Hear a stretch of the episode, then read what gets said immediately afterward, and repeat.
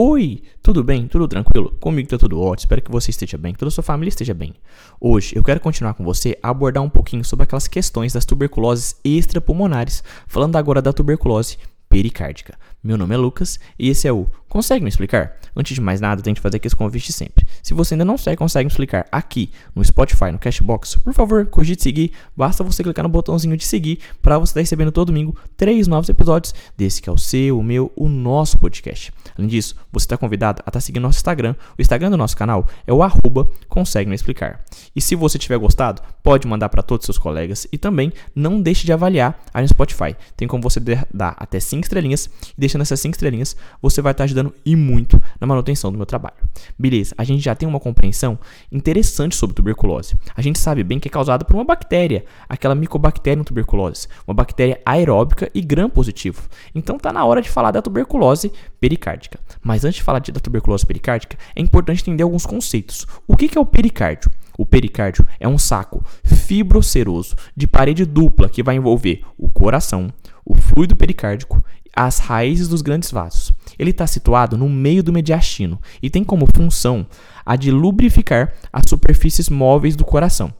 Então, o pericárdio é um saco fibroceroso de parede dupla que envolve coração, raiz de grandes vasos e fluido pericárdio. Está situado no meio do mediastino e tem como função lubrificar as superfícies móveis do coração. O envolvimento tuberculoso do pericárdio mais frequentemente apresenta-se como um derrame pericárdio de evolução crônica, sendo uma forma rara de tuberculose. Na maioria dos casos, a lesão ocorre por contiguidade, a partir de tuberculose dos gânglios mediastinais ou, mais raramente, de um foco pulmonar adjacente. A pericardite pode ser uma pode ser a única manifestação da tuberculose, embora possa haver comprometimento simultâneo de órgãos, como por exemplo da pleura, constituindo-se do que se convencionou chamar de policerosite tuberculose. Tuberculosa. No quadro clínico da pericardite tuberculosa, a dispneia é o sintoma precoce e debilitante. A dor torácica, quando presente, tem localização anterior, pode ser ventilatório dependente ou relacionar-se com a, com a rotação do tronco e raramente lembra a angina de peito. A febre é frequente, estando associada muitas vezes a outros achados, como taquicardia, pulso paradoxal, astenia, anorexia, emagrecimento e sudorese noturna. Então, o quadro clínico do nosso paciente com uma pericardite tuberculosa é o que, a princípio? A dispneia. A dispneia é o sintoma precoce e debilitante.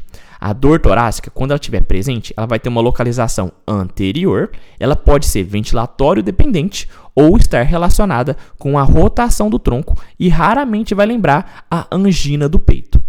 A febre, ela costuma ser frequente e ela vai estar muitas vezes associada a outros achados, como ataque cardíaco, o pulso paradoxal, a astenia, a anorexia, emagrecimento e sudorese noturna.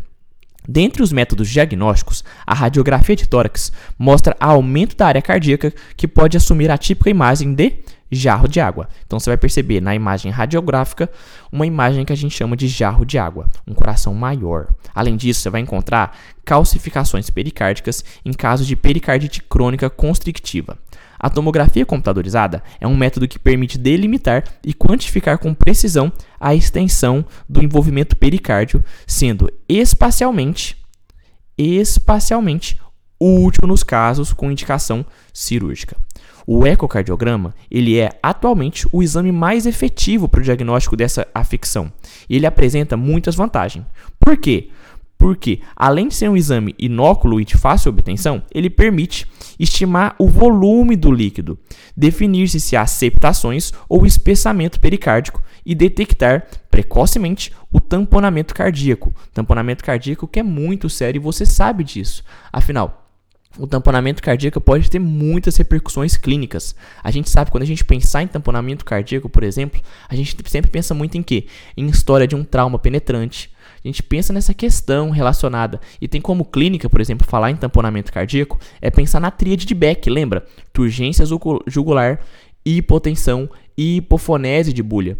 Ainda falando um pouquinho de tamponamento cardíaco, já retornando a esse assunto, lembrar sempre que falou em tamponamento cardíaco, temos que pensar logo no fazer um diagnóstico. O diagnóstico é feito pela clínica, mas também é importante lançar a mão do ultrassom. O ultrassom FAST vai ajudar bastante a gente no diagnóstico do tamponamento cardíaco.